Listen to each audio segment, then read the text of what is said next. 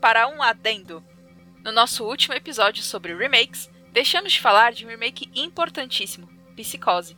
O primeiro filme, dirigido pelo ilustríssimo Alfred Hitchcock em 1960, é um marco do cinema do horror.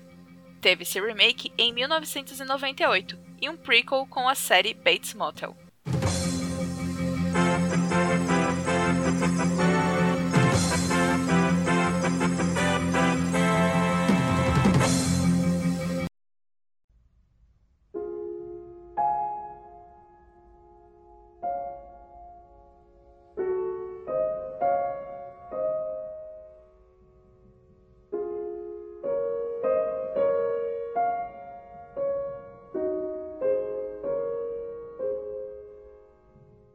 Olá novamente, amigos ouvintes do Zona Sombria, e sejam bem-vindos a mais um CryptaCast.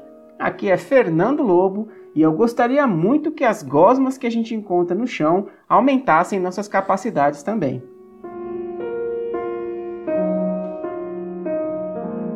Aqui é a Larissa e eu não sou fumante, mas devo correr tanto quanto o Sebastian. Mentira, gente, eu participo de corridas de rua. Então pode ser que eu vá um pouco além do Sebastian.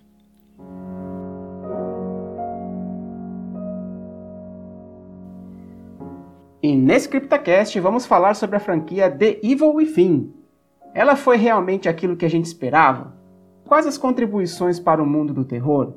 Sebastian Castellanos é doido, uma vítima do STEM e da Mobius, ou os dois? Vamos explorar um pouco mais sobre o detetive e sua trama em Crimson City. Você está no CryptaCast.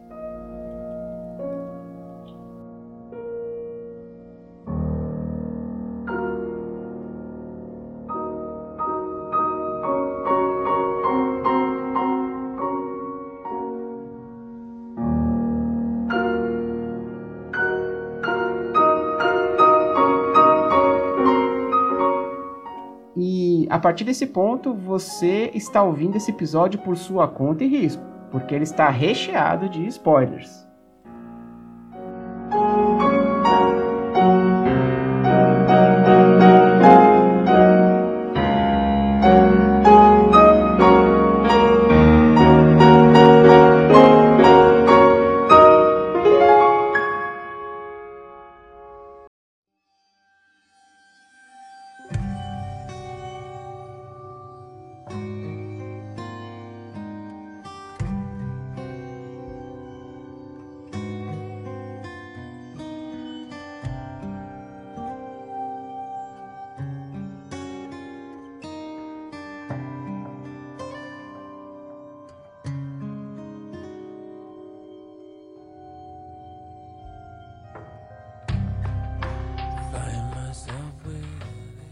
The Evil Within é daqueles jogos que são ótimos jogos de terror, mas por alguma razão não conseguem a fama que algumas franquias conseguiram alcançar.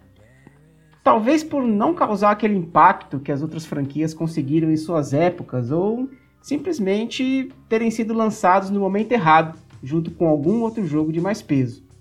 Talvez a gente possa atribuir isso ao lançamento de jogos como GTA V, que é o tipo de jogo que vira um clássico instantâneo. Em 2014 também tivemos lançamentos de peso no mundo do terror, como Alien Isolation e o despretensioso Five Nights at Freddy's, que virou uma febre no YouTube. Mesmo assim, as expectativas eram altas. A Bethesda lançou em 2013 uma série de vídeos curtos e perturbadores que indicavam a vinda de um novo jogo de terror. E com o anúncio, descobrimos que quem trabalhava em The Evil Within era ninguém menos que Shinji Mikami, uma das mentes por trás de Resident Evil. Além disso, era uma promessa de retorno às origens do terror, que havia se perdido com jogos como Resident Evil 5 e 6, Dead Space 3, entre outros que surgiram nessa geração. Será que Evil Within conseguiu cumprir sua promessa? Eu só queria fazer um adendo, Fernando, com o que você falou. Cara, Five Nights at Freddy's, além de ter virado febre no YouTube, ele virou um, uma febre com a galerinha mais nova, né, também. Ele atingiu um público que nem jogava jogo de terror, sabe? E ele ainda vale um episódio, inclusive. Vale, é, é, eu acho que é verdade, sim. Ele pegou a, a geração mais nova. que acompanha realmente gameplays no YouTube, né? É algo que a gente tem que, que abordar aqui sim futuramente. Querendo ou não, os jogos tipo Devil Within, Resident Evil, Alien Isolation, eles atendem um público mais velho. Porque era um público que jogava os jogos clássicos de terror, ou os clássicos que levaram o videogame ao que é hoje, né? O Devil Within, ele veio nessa onda de atender os fãs de, de terror, né? Não tinha mais jogos de terror. Muito bem, então o que, que a gente consegue começar falando sobre Devil Within? Quando a gente mencionou aqui, né, que a Bethesda lançou lá em 2013 os vídeos de terror anunciando um novo jogo, é, a gente viu então a participação, né, o anúncio de que o Shinji Mikami estaria produzindo, dirigindo The Evil Within. E nesse caso veio uma coisa muito interessante, porque ficou bastante marcado a questão do retorno às origens do terror, ao terror de sobrevivência. Por quê? Porque Shinji Mikami ele foi, é, ele participou, né, é, é, como um dos criadores lá da, do, do Resident Evil, e ele mesmo viu que os jogos de terror se perderam um pouco nessa atmosfera, virando mais jogos de ação. Então, até numa entrevista à IGN na época, ele disse assim, abre aspas, para mim, pessoalmente, voltei ao horror de sobrevivência porque o horror de sobrevivência como gênero está se tornando todo de ação agora. Esta é a maior motivação para mim. Fecha aspas. Então é justamente isso que a gente vinha falando, que a gente abordou, inclusive, lá no nosso primeiro CryptoCast sobre Resident Evil, que a gente contou um pouquinho das, da história e da evolução dessa franquia, que a gente tinha o Survival Horror nos primeiros jogos e que mesmo que a gente tenha concordado que é, o caminho de Resident Evil era natural seguir daquele jeito, a gente viu que Resident Evil 5, 6, né, como a gente falou aqui, ele estava muito mais como um jogo de ação do que como um jogo de terror realmente. Então, essa promessa do Shinji Mikami aqui de voltar às origens do, do terror deixou os jogadores e os fãs de jogos de terror aí bem animados quando teve o lançamento. Com certeza. Eu sei que eu sempre, eu sempre sou a pessoa que reclama Resident Evil ter parado de ser de terror e tal. Mas o estilo do jogo, né, zumbi, assim, querendo ou não, você vai ter um momento de você ter artilharia pesada, você seus personagens, eles vão evoluir, vão treinar. Então é, é aquilo que a gente sempre discutiu. O jogo ele ia evoluir para isso uma hora. Dead Space, o, o 3 ele é Primeiro que ele é co-op, gente. Assim, nada contra o jogo co-op, eu gosto, mas dependendo do, do estilo de jogo, ele perde totalmente o, o terror, né? Você tem que estar tá muito imerso para ele continuar sendo um jogo de terror. Mas são jogos que você tá armado até os dentes. Então, querendo ou não, você tá ali até que protegido e vira meio que um hack and slash quase, né? Mas jogos como Silent Hill, Silent Hill ele é mais amplo na possibilidade de personagens indefesos que não vão conseguir lutar com as criaturas. E, e, de que, que adianta você ter artilharia pesada, cara, se a cidade. Se tudo que tá acontecendo, querendo ou não, tá dentro da sua cabeça também, sabe? E, e eu acho que Devil Within traz muito isso. Mas sabe uma coisa que você falou aqui que é legal? Justamente quando a gente pensa na história de Resident Evil, a gente tem a evolução e a gente vê, né, uma, uma mega corporação maligna que quer dominar o mundo através de armas biológicas. Ao passo que Silent Hill a gente consegue ter, na verdade, várias pequenas histórias podendo ser ligadas ou sendo isoladas entre si, com base no terror que, a cidade proporciona. Então, na verdade, a gente consegue ter várias histórias diferentes ou evoluções diferentes em Silent Hill, mas conseguir manter aquele clima de terror coisa que a evolução da história do Resident Evil não conseguiu. E eu acho que nem permite, né? Justamente porque os personagens ficam overpowers. O Silent Hill, ele não te permite uma progressão dos personagens. Porque, querendo ou não, a história é fechada. Apesar do primeiro jogo e o terceiro serem sequências, mas não são sequências com os mesmos personagens. E isso te permite levar um terror a um outro nível. Porque, como você colocou, a cidade vai ser uma cidade totalmente diferente para cada um. Então, o, o Silent Hill, ele te permite mais o horror, te, é, manter o horror, independentemente de como vai ser, porque para cada personagem ele vai ser de um jeito diferente. Enquanto de Resident Evil, chega um momento que não tem mais terror. Você não se sente mais aterrorizado. Por isso que agora eles estão mudando, né? Os jogos, a gente viu o último jogo, eles tiveram que trazer um cara que não tem nada a ver, entendeu? Que tipo, o cara nem mal sabe pegar numa arma para trazer o horror de verdade, o horror de volta. É, e, e, apesar de ter aparecido o Chris no final e ter até um DLC com ele, realmente ele ficou bem apartado de toda a história, né? A gente só foi ver uma cara conhecida no jogo no finzinho dele mesmo, quando o Chris apareceu. Uhum.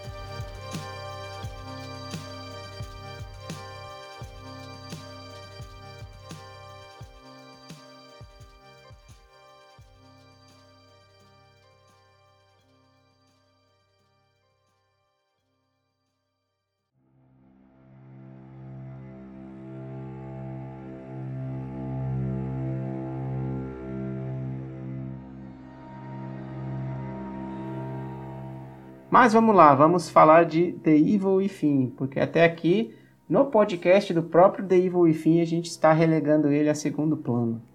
Coitado, pobre Devil Within.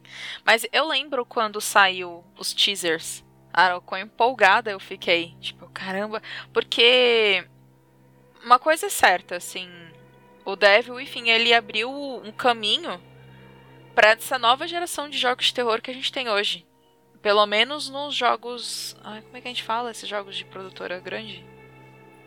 Triple A? Triple A, isso. Porque me engano já tinha Minija, né? Minija é mais. Eu não sei de que ano que é o. Já? Nossa, cara, Minija é de 2010, Fernando. Gente, o tempo tá passando. É. a preocupação tá chegando, tá batendo. É, eu, eu, eu, falei que eu falei que o jogo de 2007 era um pouquinho antigo, você quase me comeu aqui. Mas a voltando, pelo menos o que eu senti na época foi que veio o Devil Within. Apesar do Devil Within ter ficado meio que ali na, tipo, na retaguarda dos jogos de terror, deixado de lado, coitado. Eu vejo ele como um abre alas mesmo, sabe? Porque depois de, de Devil, enfim, veio uma geração assim de bons jogos de terror. A gente teve o Until Dawn, que trouxe, que foi o carro-chefe, né, de lançamento do Play 4. A gente teve o próprio PT Silent Hill. A gente teve muitos outros lançamentos e tem os lançamentos atuais de jogos de terror. Então ele ele veio numa numa leva muito boa Sabe? Assim, tipo, ele trouxe um, uma onda de bons jogos de, de terror, né? Que eu acho que era o que faltava. Era o que a gente sentia falta. Sim. E, e assim, não foi um fracasso, né? Ele, ele, teve seu sucesso, sim. Tanto que ele teve a, a continuação depois, né? O The Evil Within 2, que nós vamos uhum. falar em outro CryptaCast, mas é importante a gente mencionar isso, né? Que o jogo teve uma continuação e foi um jogo é, recente, se eu não me engano, acho que The Fim 2 saiu em 2017. Então ele teve uma, teve uma continuação e ele já tem alguma base de fãs também que está esperando The Evil Within 3. Se sair um The Evil Within 3, para mim também vai ser legal. Então vamos entender um pouquinho mais agora do que, que se trata, né? A história do The Evil Within. Então a história do jogo ele se passa na cidade fictícia de Crimson City, que fica nos Estados Unidos. Outro parênteses aqui, né? Tudo acontece nos Estados Unidos. É, sempre, né? Porque senão. Assim, gente, é, eu até achava ruim quando mais nova, mas hoje eu fico. Que bom que é só lá que é destruído. Porque. deixa tipo, filme, é, meteoro, é, tudo é lá, entendeu? Então deixa a galera lá. A gente não precisa sofrer aqui. Pois é. Mas vamos lá, assim, então a polícia, né, de, de Crimson City, ela recebe um, um chamado de emergência do, do hospício, né, um hospital psiquiátrico lá, que é o Beacon Mental Hospital.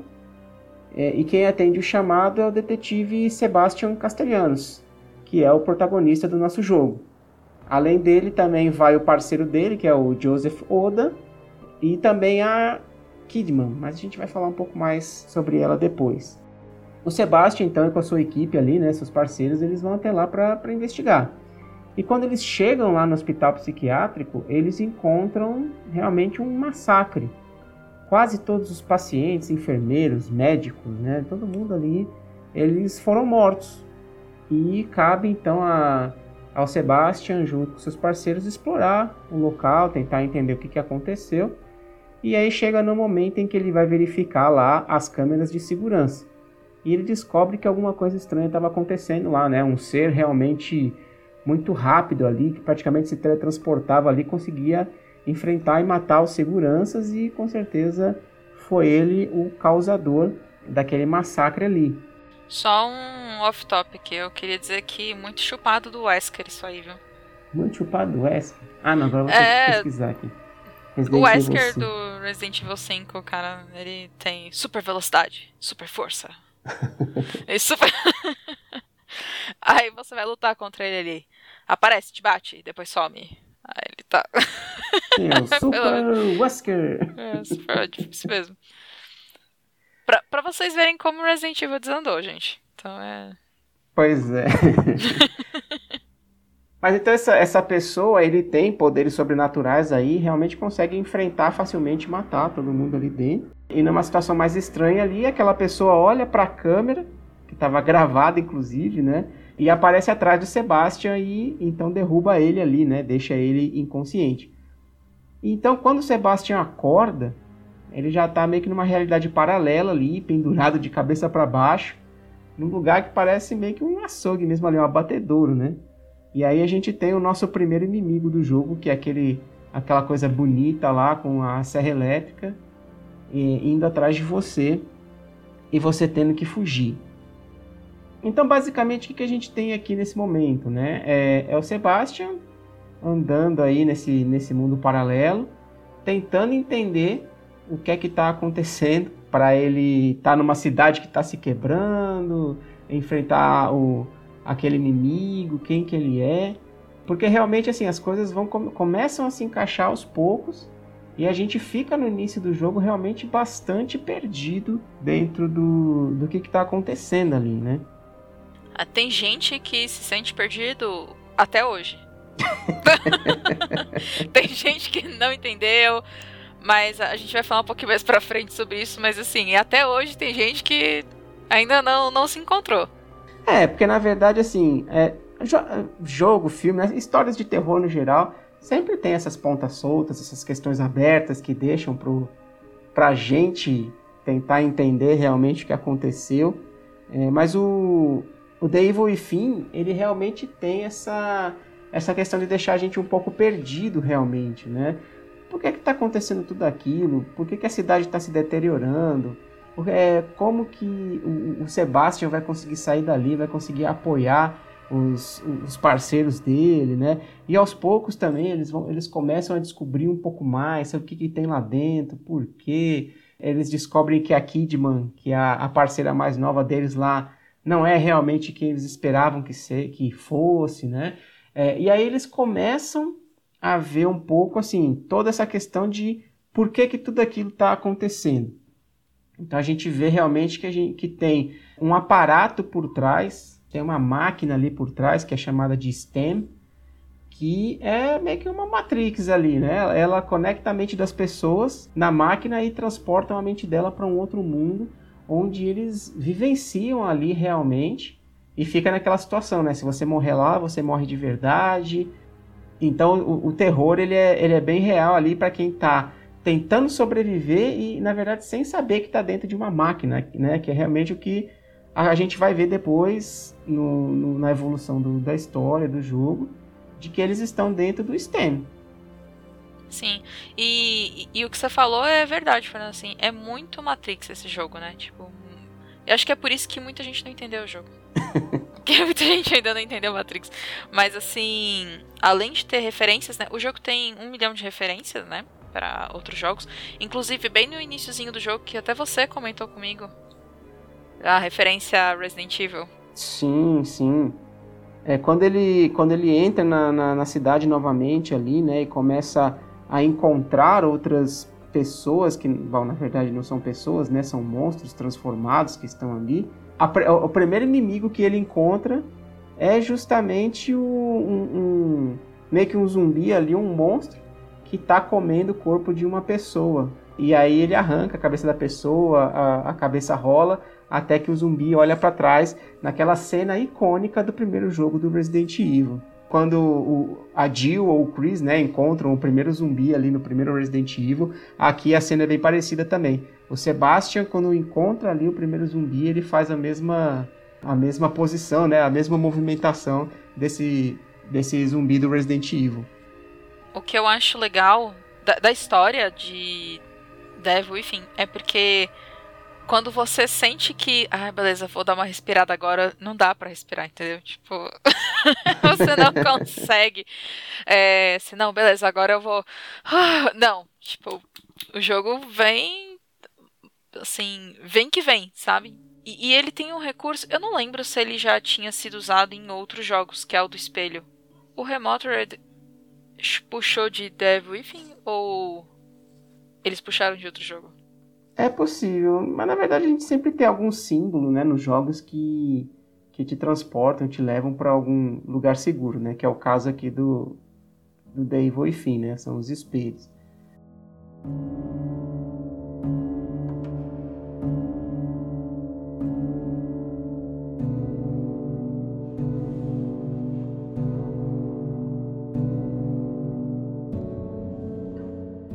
Mas antes da gente continuar a falar da história e da evolução do jogo, eu acho que é interessante a gente falar um pouco sobre a jogabilidade dele. The Evil Within não é um jogo fácil. Ele é realmente um jogo difícil. Os próprios desenvolvedores eles já falavam, já alegavam isso, que The Evil Within não é para ser um jogo fácil. Mesmo no nível fácil do jogo, ele não é tão fácil quanto a gente esperava que fosse. E para você ver, assim, jogando no nível normal, eu morri 96 vezes até conseguir terminar e finalizar o jogo. Então, realmente, assim, eu, eu não me frustrei tanto porque eu já, eu já joguei The Evil Within sabendo disso.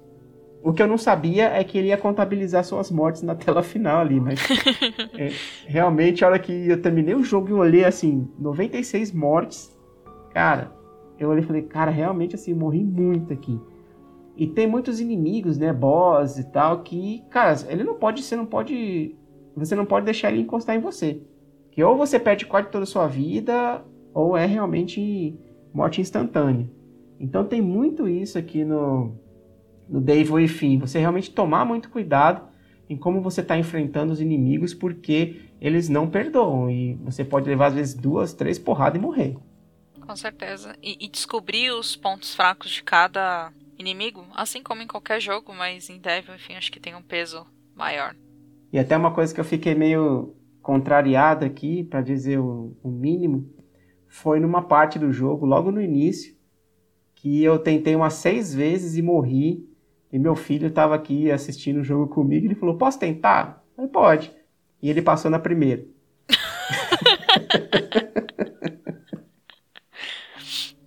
É. Ah, Aí eu falei pra ele, falei assim, eu te dei bem na vez que era pra passar, entendeu? Então foi sorte, não foi. sorte principiante, né? Exato. Mas assim, a gente. Com relação à jogabilidade, apesar do jogo ser difícil, ele é um, um estilo que a gente já está acostumado, né? A visão é em terceira pessoa, aquela visão por trás, né? Como a gente já está acostumado com outros jogos. Mas aqui a gente também tem bastante mecânica de stealth, para a gente poder fugir dos monstros, na verdade, né? Porque aqui realmente não dá para você sair como um Rambo, né? Atirando em todo mundo. Você tem que saber a hora de enfrentar os inimigos e saber a hora de se esconder. Eu acho que isso é o que traz o. de resgata também o, o brilhantismo dos jogos de terror. Sabe? Esse, esse resgate ao, ao, a esses momentos em que você tem que saber o que. Tipo, stealth avançar ou só correr, só fugir. E ele traz isso muito bem, assim, muito balanceado.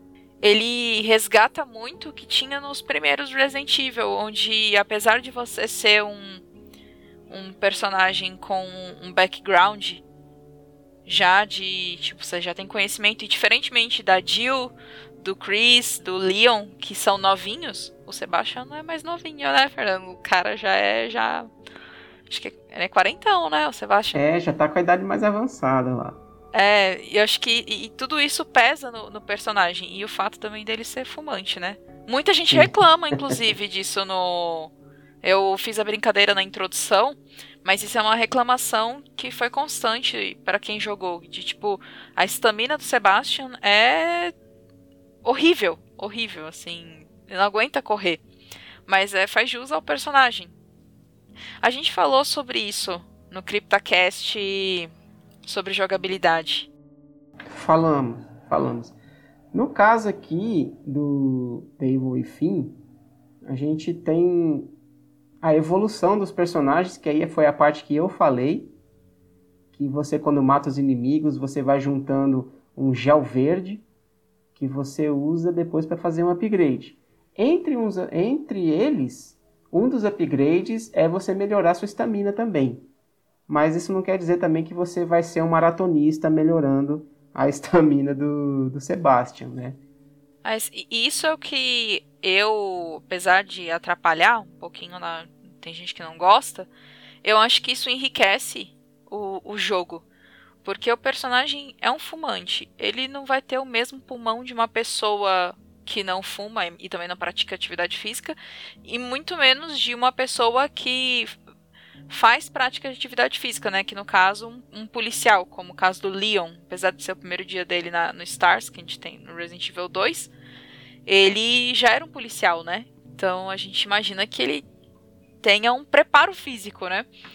E o Sebastian, ele já teve preparo físico, agora não mais, né? Talvez os tempos áureos, mas uh, não mais. Pois é. E, e, eu acho que isso também é legal no, no Sebastian no, no background dele tudo. O background dele influencia muito no, no, na jogabilidade e no jogo. A gente falou muito isso, gente, no CryptoCast 15. Vocês podem conferir em, em, como um jogo de terror ele se torna rico quando o background do personagem é colocado nas dificuldades dele, sabe? Tipo, você tem as dificuldades porque ele tem um problema psicológico, porque ele tem um problema físico. E, então, é claro que tem gente que odeia isso na jogabilidade, mas isso torna o jogo muito mais imersivo. Assim, e você se conecta com o personagem, ele tendo defeitos, como qualquer ser humano, sabe? Sim, com certeza. E a gente falou bastante disso mesmo, né? Da ligação que o enredo pode trazer na, na jogabilidade, né? Com certeza. Ah, e o, o, querendo ou não, o Sebastian, ele é um personagem muito humano muito cheio de falha, muito cheio Sim. de vícios. Então é isso é muito é como aquele lance do, do Stan Lee com o Homem-Aranha. Por que, que tanta gente se identificava com o Homem-Aranha, né? Porque apesar dele ter superpoderes, ele era um super-herói fudido, né? Tipo, ele, era, ele, era, uma pessoa normal, ele tinha dívida, ele tinha boleto para pagar, ele tinha que trabalhar, ele tinha uma vida fora a vida de super-herói.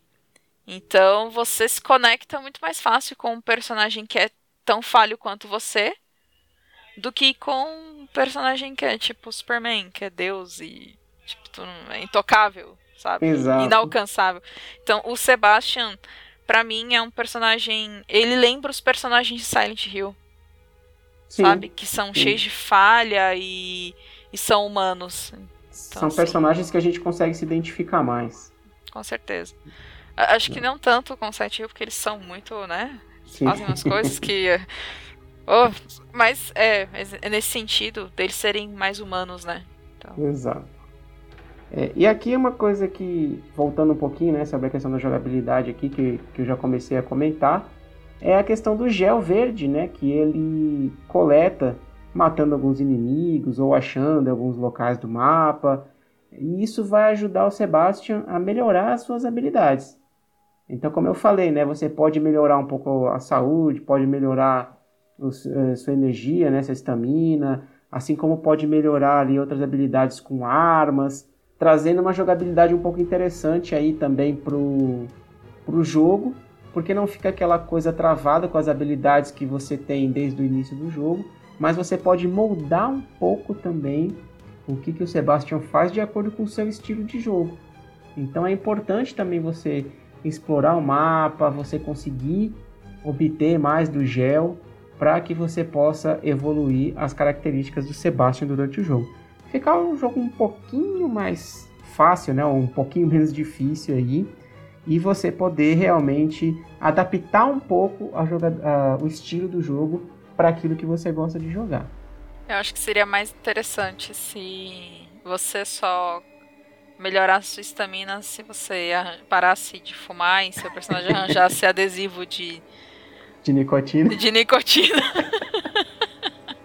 Tudo bem que é muito usado, mas que ia ser engraçado seria, sei lá.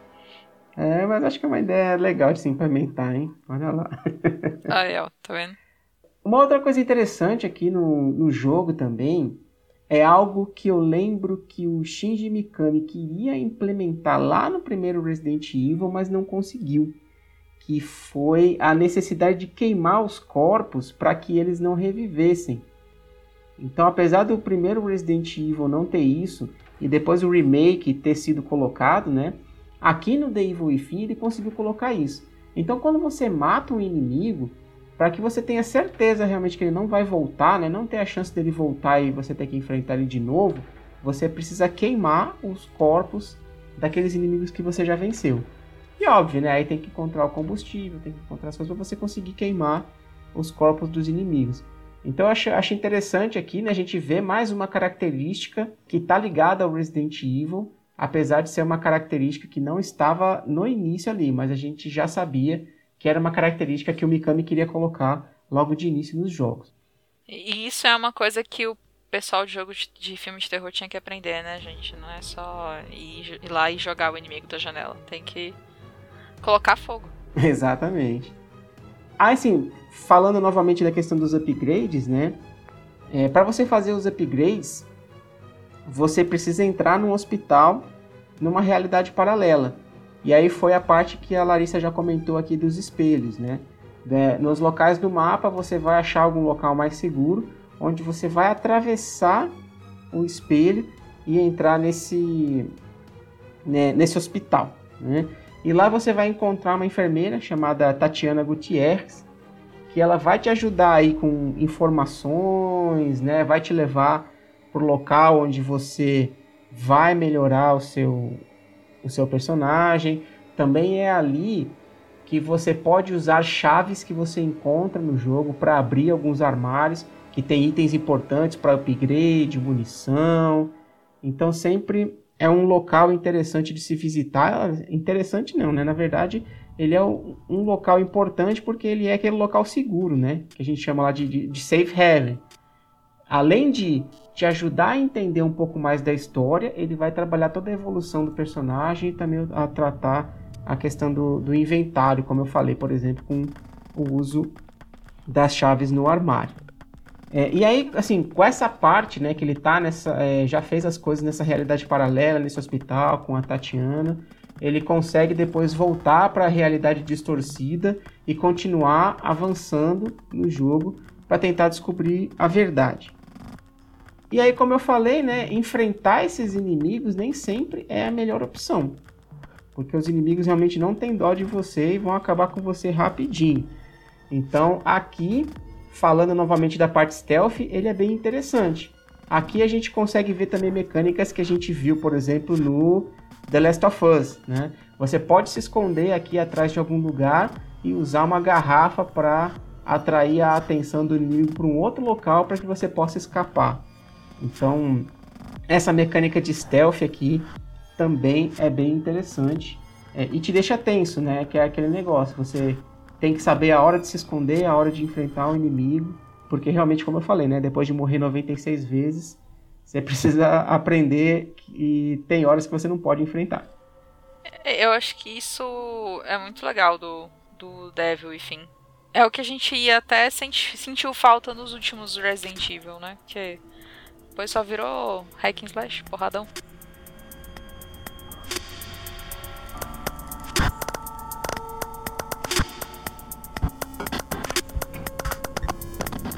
E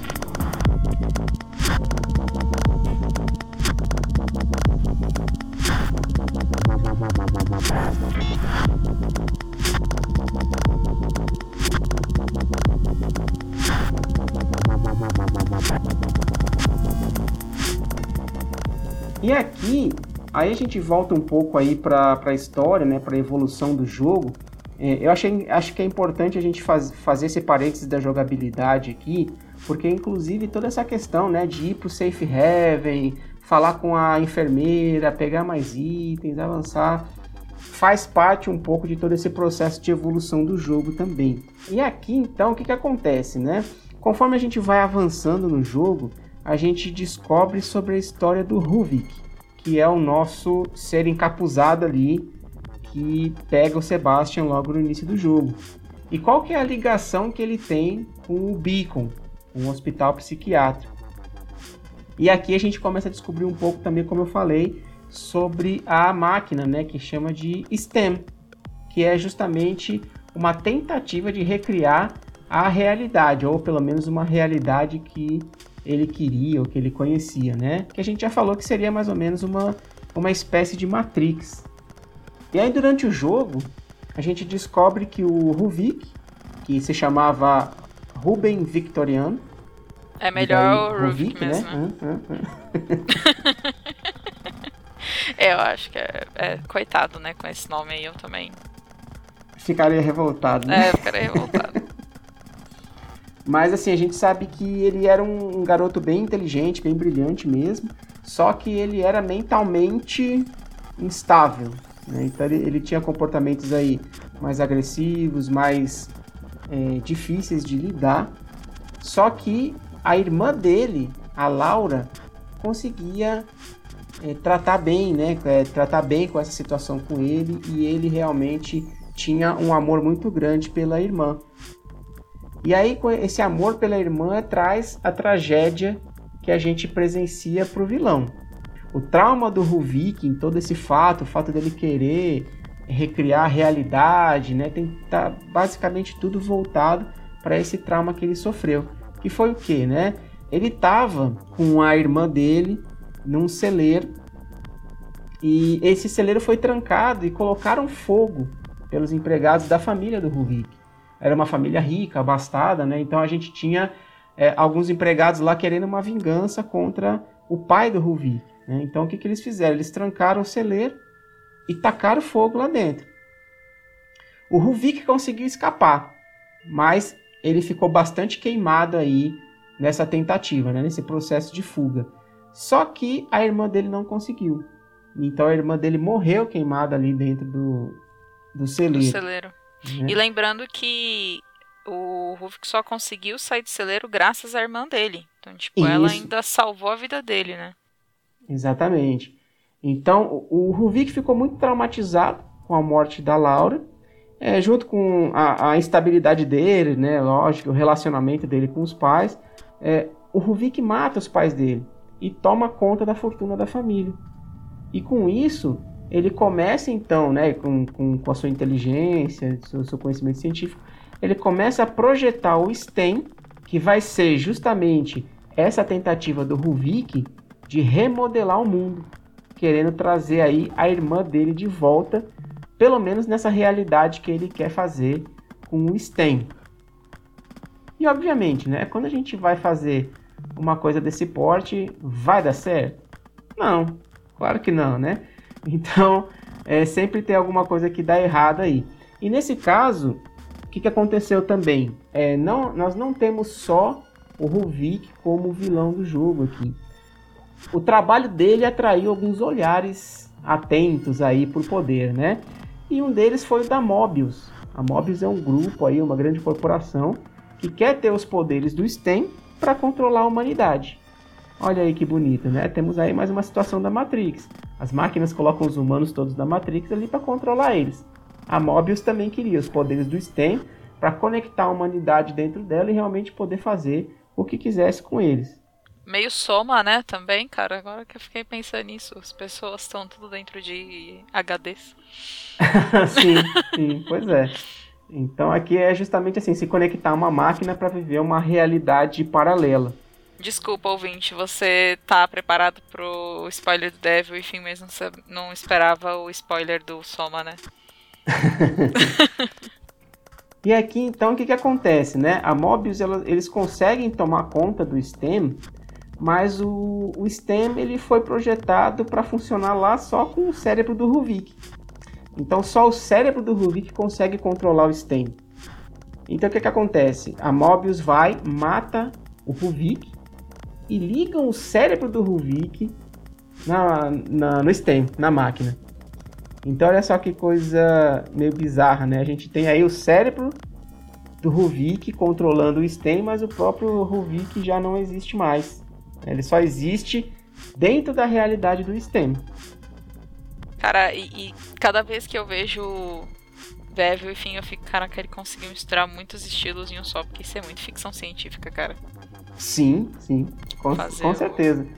Já, já tem tá... uma parada meio Matrix, né? E agora o cérebro controla. O cérebro é porque os ouvintes não estão vendo. A gente também não, mas assim. Você vê literalmente o cérebro in vitro, basicamente, mas funcionando.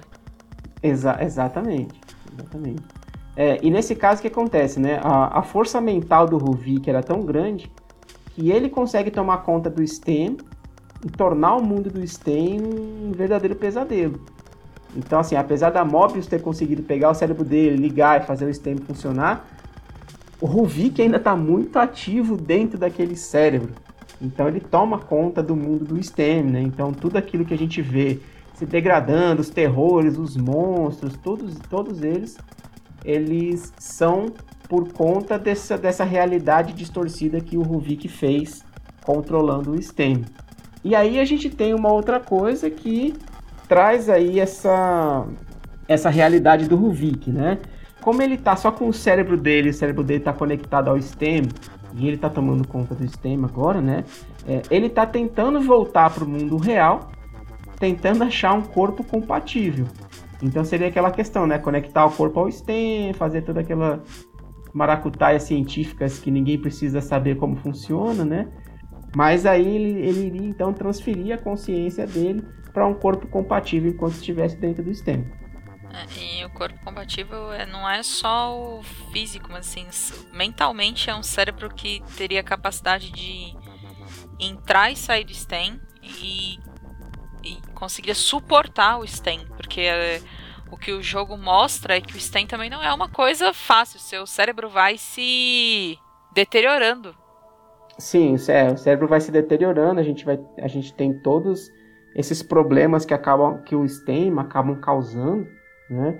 E aí a gente é, é que a gente faz a ligação com o Beacon Hospital, né? Porque o, o consegue encontrar alguém lá dentro do, do hospital psiquiátrico que é compatível para que ele pudesse transferir a sua mente para aquela pessoa, né? A gente vai falar um pouquinho sobre os personagens aqui mais para frente, mas é o, o Leslie Withers, que ele é aquela pessoa que é compatível com o Ruvik.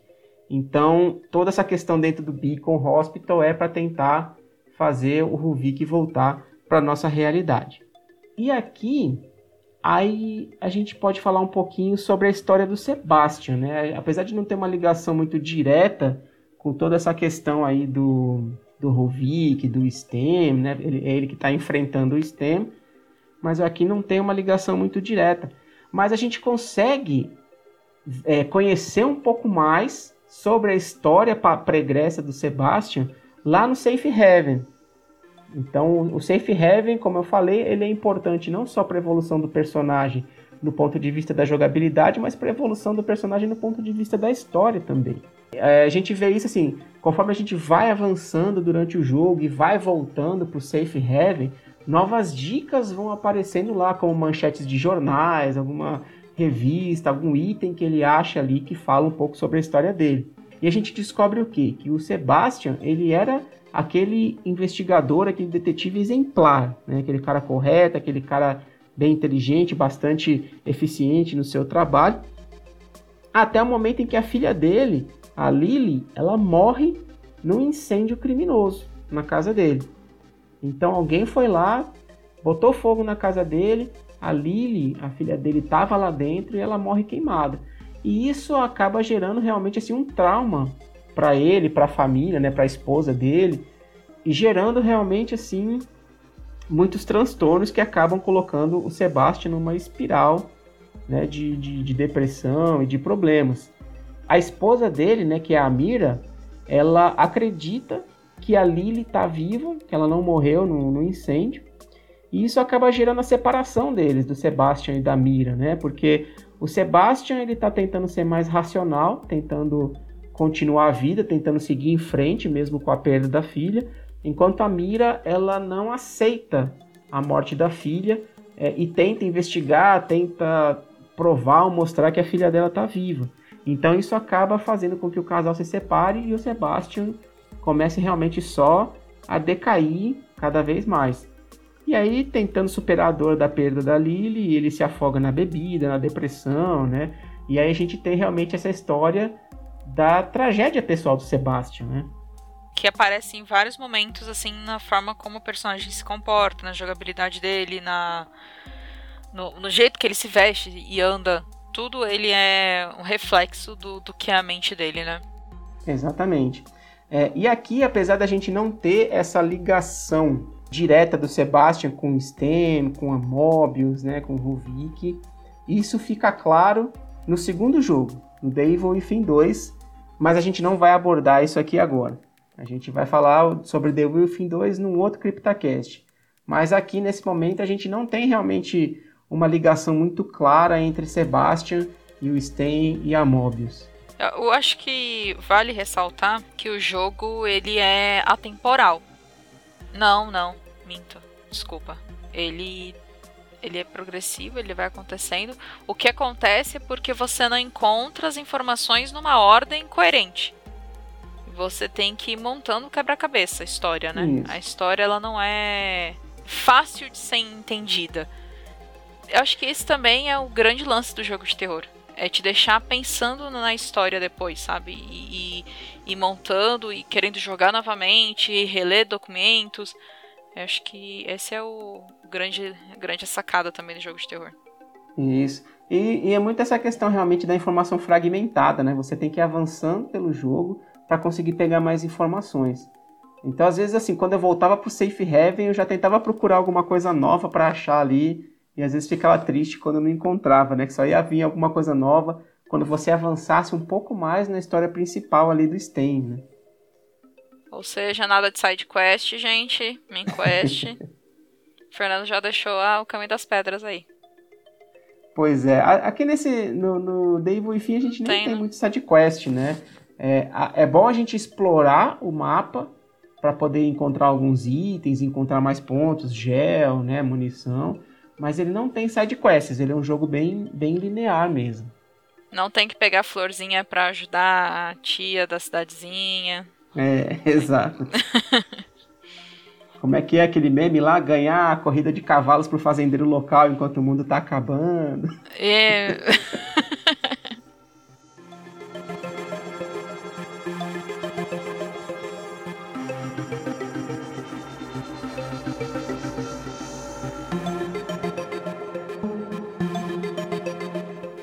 bem. Então, falando resumidamente aí da história e da evolução do Devil Within, vamos falar um pouquinho sobre os principais personagens que a gente tem desse, desse primeiro jogo. Não vamos mencionar as DLCs, tá? A gente vai focar aqui realmente no, no jogo principal. Então, obviamente, né, o, o primeiro personagem principal aqui é o Sebastian Castellanos, que a gente já falou bastante sobre ele, né, o protagonista do jogo investigador de polícia da, de Crimson City, e ele é um dos pontos centrais aí do avanço do, do que a gente descobre sobre o Stan e como parar o Ruvik dentro da máquina. Outro personagem que aparece bastante ali é o Joseph Oda, que é parceiro do Sebastian e que também está lá tentando entender o que está acontecendo em Beacon, né? Uma coisa interessante que a gente tem aqui do Joseph é que ele foi infectado dentro do Sten e às vezes ele fica violento, até obrigando o Sebastian a enfrentar ele. É, ele tenta, inclusive, cometer suicídio algumas vezes no, no, decorrer do jogo, né? E o Sebastian sempre vai lá e, cara, chegou até aqui, vambora. Consegue. Isso, pra eles descobrirem o que, que tá acontecendo e como reverter isso aí, né? Outro personagem é a Julie Kidman, que ela também é da equipe do Sebastian e do Joseph, e ali tá como iniciante. Mas depois, conforme vai passando a história, a gente descobre que na verdade ela é uma agente da Mobius e tá lá dentro do STEM consciente. Ela tem o objetivo de que de retomar o controle do STEM para Mobius. Então ela vai contar com a ajuda do Joseph do Sebastian para avançar, enfrentar o que está acontecendo ali, mas ela tem essa missão de retomar o controle do STEM para Mobius. Outro personagem importante aqui é o Leslie Withers, que apesar de não aparecer tanto, né, ele é justamente, como eu falei, o ponto central do jogo aqui pro Ruvik, porque o Leslie é aquele corpo que o Ruvik quer tomar conta para conseguir sair do STEM. É, no final do jogo a gente fica com aquela pulga atrás da orelha, né, se o, o Ruvik conseguiu ou não, mas aí é o jogador que tem que decidir se Ruvik teve sucesso ou não em assumir o corpo do Leslie. Fica por interpretação do, do é. telespectador ou do jogo. e também, como eu falei, o próprio Ruvik, né, que é o vilão do jogo, junto com a Mobius, mas a Mobius não aparece tanto aqui, né, que a gente está centrado no Ruvik mesmo, com a história aí que a gente já abordou um pouco sobre a vida dele. E uma coisa interessante que a gente tem aqui no The Evil Within também são os próprios vilões e os inimigos do jogo. Ele tem alguns inimigos mais comuns, os, os próprios zumbis, né, os transformados ali, mas também tem alguns personagens bem, bem icônicos aqui, né? É, um deles é o Guardião. Ele é um inimigo, assim, um inimigo bem forte mesmo, é, que tem um cofre na cabeça. Então, assim, Muito... é daqui. Ah? Hum? Quem será que lembra? olha, a referência, olha. Diga aí pra gente, Larissa. Ah, o Pyramid Head, gente. claro, um ícone. Eu quero saber se é uma referência ou se é a gente que coloca essas referências de Silent Hill em todo lugar. Eu acho que, assim, apesar dele ter uma movimentação bem diferente do Pyramid Head, né?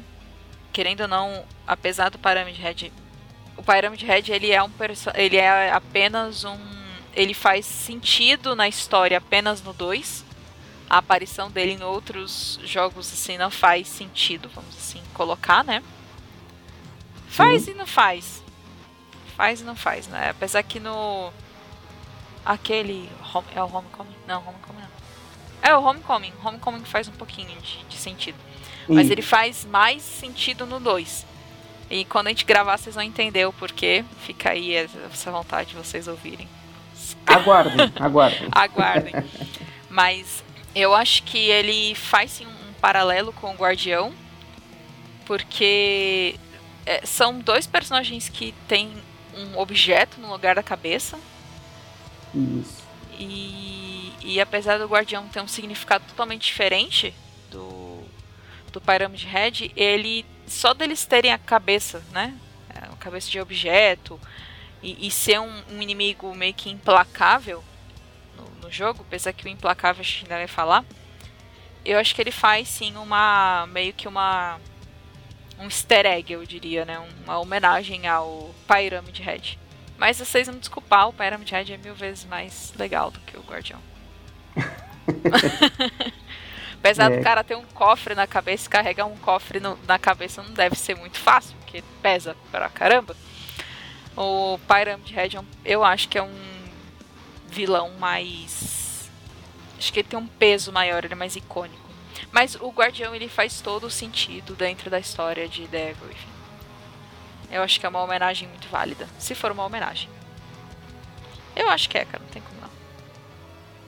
É, pois é, eu acho, eu acho realmente porque a gente.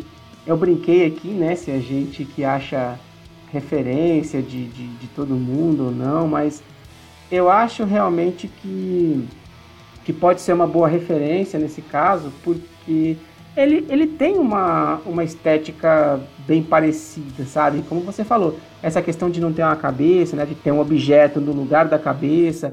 Ele mesmo usa um, um martelo que não é um martelo tão grande quanto aquela espada, né? Aquele facão lá do Pirâmide Red.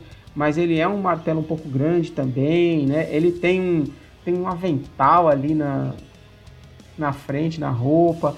Então, assim, a gente imagina realmente, né, que a gente realmente imagina que pode ser uma referência ao Pyramid Head é, pela estética dele, inclusive, né? E realmente é um é um bicho difícil de matar. Inclusive, assim, se tiver outros cofres no meio do caminho, se você derrubar ele, ele vai até outro cofre e, e se materializa de novo, né? Então, uhum. realmente é, é assim, é um personagem bem interessante.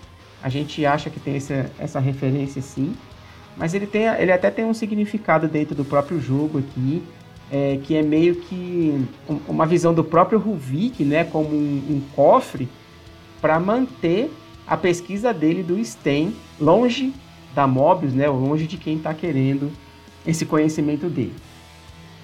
Pensando um pouquinho, Fernando, tanto o Pyramid Head como o The Guardian, né, o Guardião, eles vão lembrar de personagens icônicos do, do cinema clássico de terror. Como o Letterface, o Jason, Michael Myers, que eles, querendo ou não, apesar de ter uma face, porque tem dois olhos e boca ou não, né? Porque os três têm olhos. Uhum. É, a diferença é que o The Keeper, né? The Keeper e o Pyramid Head, eles não têm face, eles não têm nada que lembre uma face. Sim. E, e é isso que deixa eles ainda mais bizarros e assustadores. Mas eu acredito que eles sejam também um, venham dessa desses vilões de filmes de terror que escondiam a face. Né? Jason, o como eu falei, né, Leatherface, o sim, Michael sim. Myers. Eu, eu não diria tanto o o Pânico, né? Eu acho que não, acho que. Porque ele é uma fantasia como assim, sei lá, completa, não sei. Não consigo ver ele encaixado nesse. Assim, a gente, é opinião minha, tá? Mas eu, eu vejo muito essas referências, sabe? Porque todos eles. Não, não, eles não, como são filmes e são mais próximos da realidade, eles não. O Jason não, né, gente? Mas. o Leatherface e o, e o Michael Myers são mais próximos da realidade, eles não vão usar espadas e armas gigantescas porque são filmes, né? Então, mas é, são personagens icônicos também, né? É um outro um outro vilão bem icônico aqui no, no The Evil Within é a Laura, que é justamente a, a manifestação do desejo, né, do, do Ruvik aí de de rever a irmã, de, de ter a irmã de volta, mas realmente essa manifestação da Laura aqui é uma manifestação bem horrenda, ela tem um, sei lá, um, um corpo meio de, de aranha, assim, sabe? Um, um, corpo queimado, tem vários braços e tal, e, e, e, é um inimigo bem implacável mesmo, sabe? Ele aparece, se eu não me engano, mais de uma vez. Você tem que queimar o corpo dela, usar fogo para derrubar. E ela é aquele inimigo realmente assim que acaba com você rapidinho. Então é, se preocupe bastante aí quando a Laura aparecer na sua frente dentro do jogo. Ela e o The Keeper eu lembro bem naqueles teasers iniciais que eles lançaram para a campanha antes de lançar Sim. o jogo. Eles fizeram teasers que a cinematic era bem era bem realista, né? E aí tinha com a Laura e tinha com o The Keeper. E o último inimigo icônico que a gente listou aqui pro The Evil Within é o Sádico, que é aquele ser horrendo ali, grande, com a serra elétrica, que já aparece no início do jogo, que te persegue, mas ele te, te encontra outras vezes também no avançar do jogo, né? Ele é um, um personagem, assim, bem, bem icônico do The Evil Within também.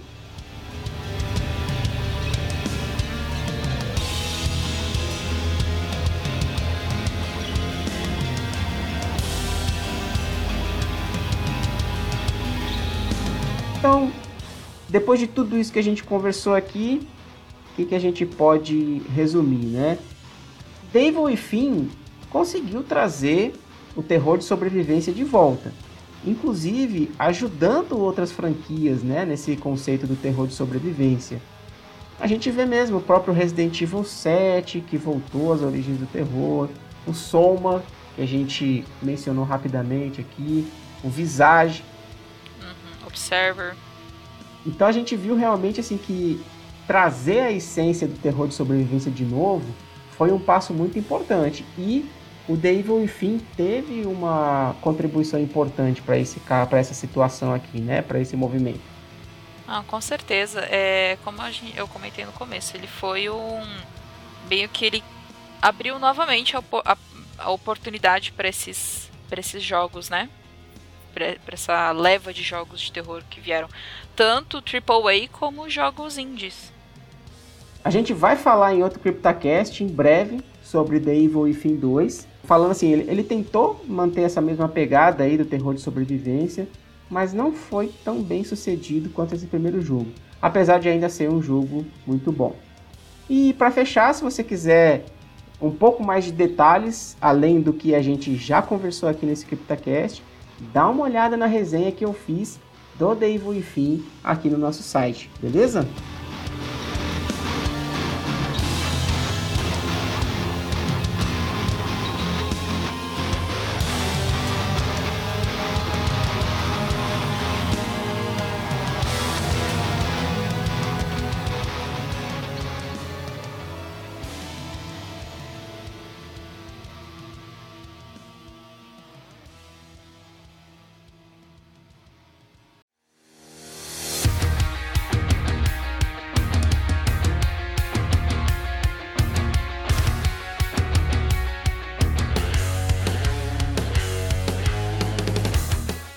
Estamos chegando ao final de mais um CryptoCast, mas antes da gente terminar, como sempre, nós vamos dar as nossas indicações para esse episódio. Então, por favor, Larissa, pode começar com a sua indicação.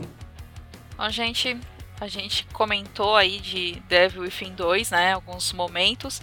Então, fica aí para vocês ficarem curiosos e com vontade de ir atrás do jogo e com certeza ouvir o nosso CryptoCast sobre Devil Within 2 que será lançado. é, ouçam a música Ordinary World, a versão do Devil Within, que é a música tema, basicamente, né, de Devil Within 2, mas ouçam também a versão original do Duran Duran. É, as duas versões são muito boas. É claro que a versão do Devil Within ela é macabra, como aquela versão do Go Tell and Roadie do Resident Evil 7, mas a versão original de Ordinary World com Duran Duran é muito boa, então vale super a pena. É, duas indicações em uma aí, né? Porque as duas é. versões realmente são muito legais, muito boas de ouvir. Inclusive meu pai, que é fã de Duran Duran, ele ouve a versão também do Devil, enfim. Tipo... Isso porque meu pai não é muito fã de versões não, então... Quer dizer que ficou legal a versão do Devil, enfim.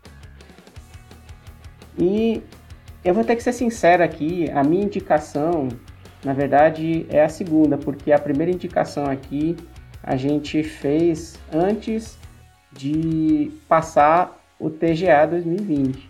E eu tinha certeza que ia anunciar um novo Silent Hill ali para PlayStation 5. E a minha indicação ia ser o próprio PlayStation 5, que era para a gente poder jogar Silent Hill.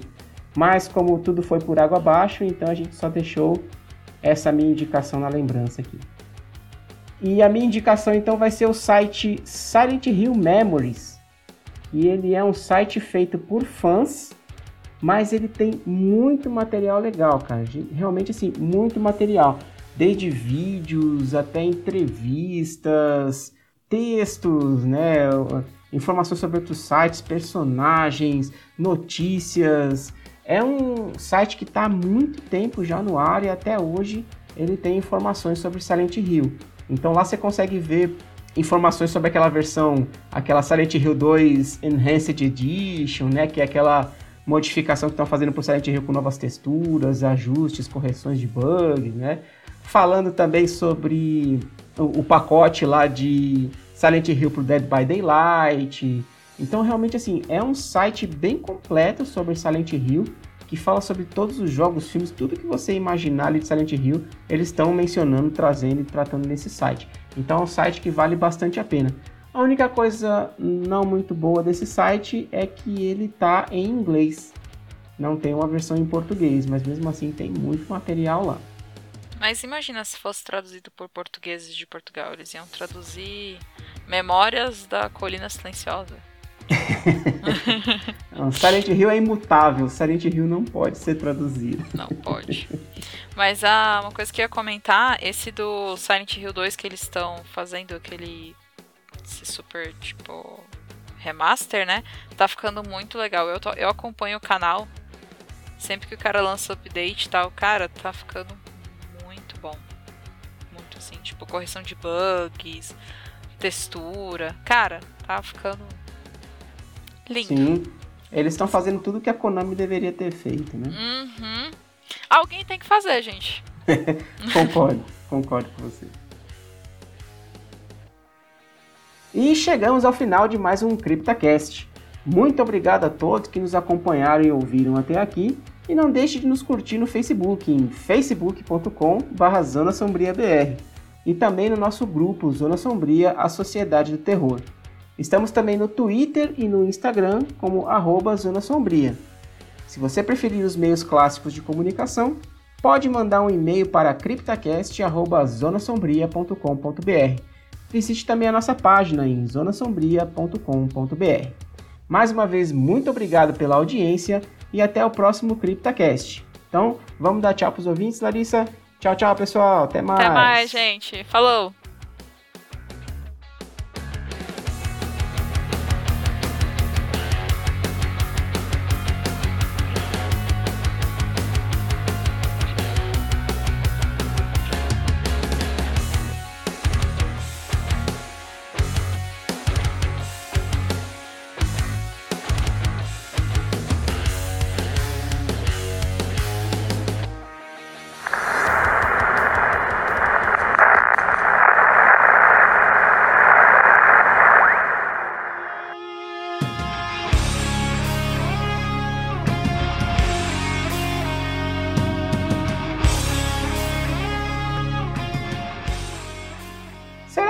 David enfim conseguiu cumprir sua promessa?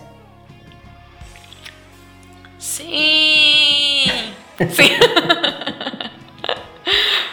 Agora eu quero saber se você tá falando isso com aquele fone que não escuta nada ou.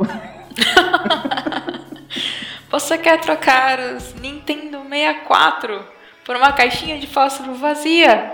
Sim! Nossa, eu, eu chorava assistindo esses programas.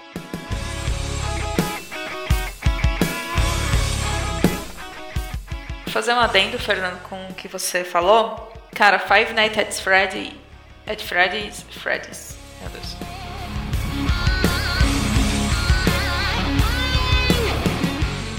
Mas, é. neste episódio, nós vamos falar de The Evil Within. Vamos. Você queria falar alguma coisa aí?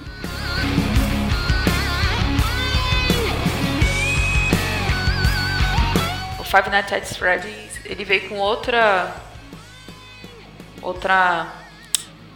É, tem uma palavra. Outra pegada. Outra, é, outra pegada. Cara, a gente tá falando demais esse, essa palavra. Ai meu Deus, comecei a deixar o dicionário do lado da gente aqui pra gravar. É, pra ter sinônimos.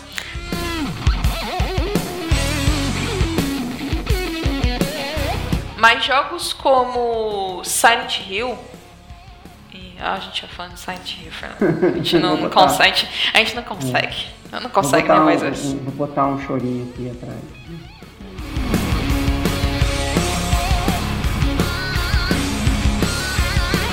E eu acho que nem permite, né? Justamente porque os personagens ficam overpowers. Nem sei se os jovens usam mais esse, esse termo, né? OP. Usava OP, quando acho que, é... acho que usa. A gente tá velho, mas não tanto assim. Não tanto.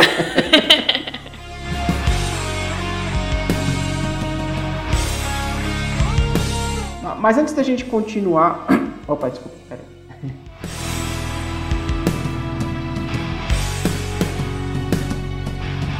Ele começa a projetar o stem, que vai ser justamente essa tentativa do Ruby...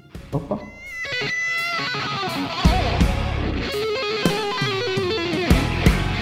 É, os RPGs tem muito isso, né? Mas o, o jogo de terror ele já tem outra. Outra. Você fala pegada, né? É, outra pegada eu ia. Cara, a gente vai ter que começar a contar quantas vezes a gente fala a palavra pegada durante os episódios.